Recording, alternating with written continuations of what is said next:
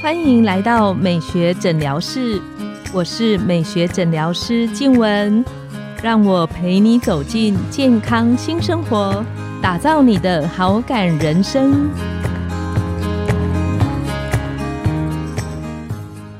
Hello，各位听众朋友，大家好，我是你们的主持人静雯，欢迎来到美学诊疗室。最近有一两件让我自己觉得很开心的事情，那我在。上次有一个厂商的朋友来拜访我，那他见我的面的第一句话就是说：“黄医师，我有在听你的 podcast 哎，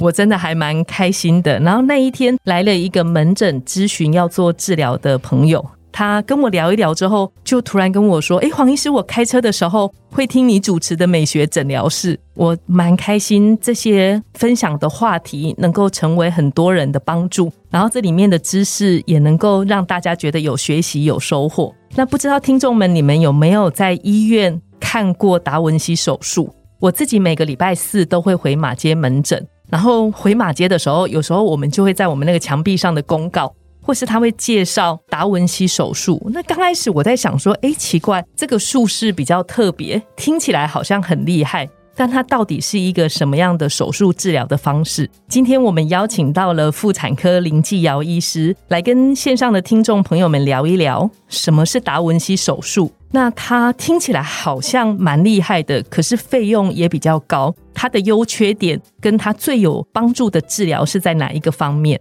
林医师他是台北荣总妇产科的专科医师，也是妇癌科的研究医师。他是台湾妇产科内视镜及微创医学会的会员，专精在内视镜跟达文西的微创手术，还有妇女癌症的早期筛检。我们欢迎林医师。各位听众，大家好，我是台北市立联合医院中心院区妇产科的主治医师林继尧。大家好，我刚开玩笑跟林医师说，我说他中气很足。我通常念完这一串，我就觉得 可能骂小孩也要中气足一点才可以骂一串。我们家的小孩很凶，我都是。被骂的那一个，所以没有机会练到那个。那想要请林医师来跟我们聊一聊，就是在我们一般手术的术式里面呢，其实它好像分很多种。那这些的差异性在哪里？好，一般手术的话，我们可以分成传统开腹式，就一刀划下去，然后肚子打开，看我们生小孩一样，对，像生小孩，像剖腹产一样，一刀划下去，然后组织分开，然后看到我们的目标器官，然后开始处理那个问题。这是传统的。剖腹的方式，这是一个。那第二种呢，比较常见的是腹腔镜的手术方式。那腹腔镜的话呢，我相信可能很多听众朋友会有经验了，因为这种腹腔镜术式可能在台湾也有二十年左右。那它是用打洞的方式在你的肚子上。打可能三到四个，可能大概零点五到一公分左右的洞，然后让我们器械可以伸进去你的肚子里面，然后帮你处理你有问题的目标的器官。这样，这个是腹腔镜的手术。那再来的话是近几年比较新的一个术式，是达文西机械手背辅助的一个开刀系统。平常我们大概使用这三个开刀的工具来帮病人做处理。对，因为除了传统的那个剖腹的手术，我觉得大家听众们比较有印象的，应该是像比方说很。常会有一些朋友去开那个子宫肌瘤，这个的妇科手术里面，他就会用刚刚林医师讲的，就是内视镜，就好像大家都会记得是打三个洞，对，然后把肌瘤切掉之后，然后再把它清出来的一个过程。对那达文西手术跟内视镜手术听起来好像是比较接近的术式，但它其实是不一样的。对，这个也是几乎每个病人到诊间都一定会问的，就是我到底这个有什么不一样？感觉起来都是微创的，相对。对微创的治疗，没错没错没错。然后达文西的话，在病人身上大概也是会打个三到四个洞，那那个洞也是小小的，可能大概一公分，然后可能某些地方可能到两公分，就是这样小小的洞。那对病人来说，术后你看到的伤口其实会是很像的，然后你会觉得说，那到底差别在哪里？那我常常形容，你用腹腔镜开刀，就有点像你拿一只筷子去戳那个冰淇淋桶，要把它戳出一颗球出来。比如说我们开肌瘤好了，我们是要把有问题的那颗肌瘤把它挖出来。那它挖出来的那动作，有点像是你去冰淇淋桶里面挖一球冰淇淋。那你如果要用筷子去把它挖出来，第一个你要挖的冰淇淋够小颗，然后没有很多颗，那我可以用筷子帮你把它挖出来就可以。我还是有点难想象，我其实很难想象，是不是？我不会，不过可以理解，只是用筷子去挖，用筷子去挖。你如果颗数不多，然后 size 不是很大，那其实基本上是做得到的，慢慢做慢慢做就做得到。可是如果你今天你是要挖的鸡柳是很大颗的，或者是很多颗的，那你进去你的筷子它必须要有转弯的功能。嘿，它有必须要有不同角度，它用针要缝合，要进针，要出针，它有不同角度的问题。那如果说是 size 这么大，颗数这么多的，你用一般腹腔镜，像那种筷子型的那种器械到，你就会做不到。像这样子的话，以前在达文西出现之前，你就只能改成用传统剖腹术式，你这样你才能把那么大的东西可以把它清得出来，是，然后那么多颗的东西可以把它切得干净。这样达文西呢，它跟腹腔镜它的。最重要的差别在于，它的器械从你的肚皮上面的孔洞进去之后，它到你的肚子里面，它是像我们的人的手一样，它是可以转的，甚至比我们手的转的范围限制是更没有，因为我们手板还是毕竟不是到完全三百六十度，可能它那个器械进去的话，它的角度就是更不受限，所以几乎你要在里面处理各种以前你觉得很困难的。状况其实基本上都可以处理的下来。最重要的是，因为它器械进去的时候，它是像人的手一样，是可以在里面各种角度转、各种角度缝合、跟拉、跟切。主要差别在这里。我想问一个，就是因为我们刚刚讲它的洞口其实是小的，对。但因为达文西他都会像刚刚林医师讲的，他说他是一个机械手臂，对。但想到机械手臂，就会觉得它是粗的的大的，还要有活动的角度，怎么有办法进去那个小洞里面？我们开达文西的话，它那个里面开刀房的配置是这样子，就是你旁边会有一个我的坐台，我的指挥台，所以我其实是坐在旁边，就是那个房间开刀房的最角落，它会有个。指挥的控制台，我是坐在那边，然后会有一张病人的开刀的床，手术台，手术台，然后手术台旁边会配那个机械手背。那机械手背它是一只设计是一个四只手臂的一个机械，这样子有点像那个蜘蛛 的手。像蜘蛛手是很多各个角度的，那它就是借由那机器的手背帮你拿那个器械，那器械它其实还是像筷子一样，可是拿筷子的那个变成机械的那只手，理解。所以理论上它的稳定性。应该有机会超越我们的人手，绝对是超越人手，因为它是机器在拿那个器械，所以它不会酸，它不会抖，它不会抽筋，而且它的那个角度，像刚刚林医师讲的，它的角度就相对角度是可以转，你上面拿器械的那个机械手臂可以转，然后包括连器械自己本身在里面的头都是可以转的。原来是这样，因为我一直想象是透过那个小洞有一个机械手臂伸进去，就像我们的手伸进肚子里面。那我都在想，它的洞这么小，手臂怎么伸得进去？机械手臂拿着器械进去，但是那个器械也是设计的很小，那器械自己本身在里面又可以转。理解理解，对，所以就是我觉得它会是一个未来的一个趋势，是绝对的，有点像现在的汽油车跟电动车。我们知道特斯拉。特斯拉是做最好的，那达文西目前是这个公司直觉这个公司，他做这达文西的机械是做的最好。但我现在也有很多其他的厂商也相继要出属于他们自己的达文西的机械手背系统，因为其实它提高很高的一个操作的稳定性，然后还有角度的限制都可以突破，是，然后病人就可以用。很小的伤口去处理，以前可能需要用很大的伤口才可以处理的病况，这样子是。对，有没有比方说哪一种，就是哪一个科别或哪一种肿瘤，其实选择用达文西手术是相对比较具有优势？具有优势就是比较困难处理的一些部位，比如说像妇产科的骨盆腔，因为它非常的深。像我之前怀孕，那有些状况是不能开达文西的。那你知道，就是那个骨盆的位置很深。那我刚好怀孕，所以我肚子顶到那个 顶到那个开刀的那个手术台，然后我就是整个人都看不到病人的骨盆腔去了。理解，对，所以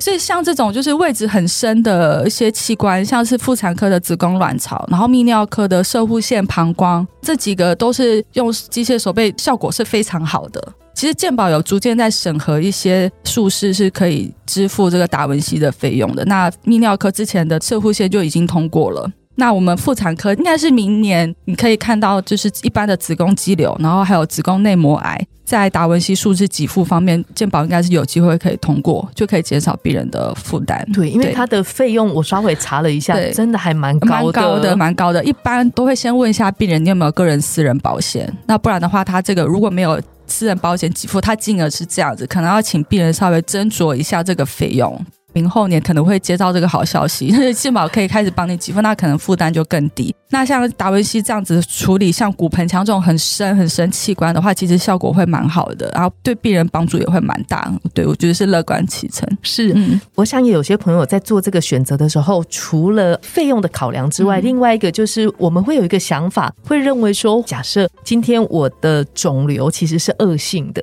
那会不会我选择达文西手术反而？不是一个比较好的选项，对，这个就是就是我特别擅长的这个部分，腹癌啦。是是，那癌症的部分在选择用达文西或者是腹腔镜，它会要有一个很重要的一个限制在，就是你这个肿瘤，你这个癌症，它不能是扩散型的。比如说它是内膜癌，可是它可能已经肚子里面都旁边都有长了，那就会非常不适合用这种微创的方式处理。原因是因为像这种微创方式处理，我们要在肚子里面制造开刀空间，我们都会打二氧化碳到肚子里面去把肚皮撑开，有一个空间，那我们才有手术师做的一个手臂操作的一个范围。对，那那个二氧化碳我们气体打进去，其实它那个气就会在肚子里面会一直滚啊翻啊。会到处窜，所以你今天你的肿瘤细胞是本来就已经扩散到肚子外面去了，那刚好我气打进去，它就本来是只有在骨盆腔，就一下就散到整个肚子都去了，所以它这个是绝对的禁忌症。它如果是一个侵犯性，就是已经有扩散出去的肿瘤，是不可以用微创的方式来处理，不管是打文西或者是腹腔镜，那你要用一般传统的术式去帮病人处理，这样子比较不会造成说最后癌症的分歧变更恶化的那个方向，这样子。对，所以这个术前的评估其实也是非常重要。是是，你要看像卵巢癌就已经都跑出去，那一定是不行。所以基本上卵巢癌我们还是用传统的术式处理会比较多。那内膜癌的部分就是早期啦，大概在可能第一期、第二期的话是可以用达文西处理。那超过第二期以上，表示说那个肿瘤我们已经有在骨盆腔看到了，那就不适合像达文西这种需要打气把肚子撑开的这种方式来处理，这就不适合。是对。最后 想要请问，我想也是线上听众们很多人心里会有疑问的。我们去看诊咨询医师之后，我如何能够知道，就是我今天看诊的这个医师，他是不是达文西手术操作经验专门的医生？嗯，对 对对，这个问题比较尖锐一点。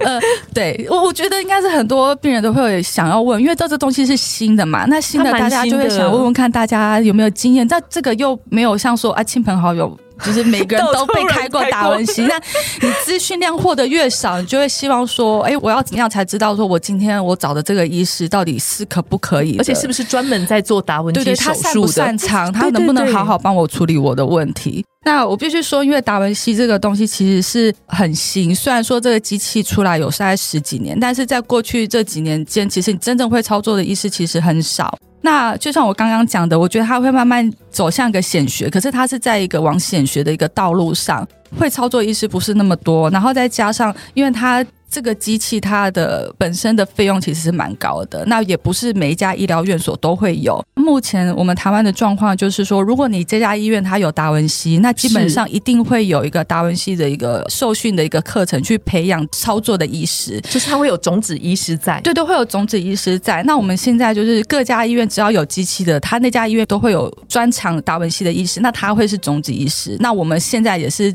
努力的在教导我们接下来的一些住院医师，我们的学弟妹、新的年轻医师，然后在他们的妇产科的训练过程里面加入达文西机械手背操作的这个训练的一个课程，这样子。对，那我们还在努力当中，所以目前应该是没有一个类似像一个网站或什么的可以去查说我的医生是达文西认证医师，或者是知道说我的医生哦，原来他操作达文西手术的经验。可能有好几十例、好几百例，类似像这样的方式。呃，目前的话，泌尿科已经开始成立有认证的达文西的术士的医师了。那我们妇产科正在跟进当中，所以将来可能也许在一年、两年后，是可以在一般我们的健保署的那个网站上面，其实是可以查得到，就是有合格认证的医师这样子。对，那目前的话还没有一个正式的学会成立。不过，我想。变化是很快的，可能也许半年、十年之后，大家可能可以从网络上或其他的一些医院的一些获得资讯就会越来越多。我们还蛮期待的，有有有医疗的进步，一切都在进行当中。对，林医师他除了在腹癌方面，还有达文西的手术，林医师其实在一般的妇科或产科的部分也有很深的涉略。对，因为我在查您的时候，有看到有一个病患有一个感谢函，感谢。他说他在那个怀孕的期间出血急诊，然后遇到林医师很细心的照顾，后来就完全康复。太多 太多了，我不太 记得，但是很感谢，很感谢病患给我这样子的回馈。所以，如果线上的听众有关于妇产科一般妇产科疾病的问题，其实也都可以找林医师来协助跟就医。是的，没问题，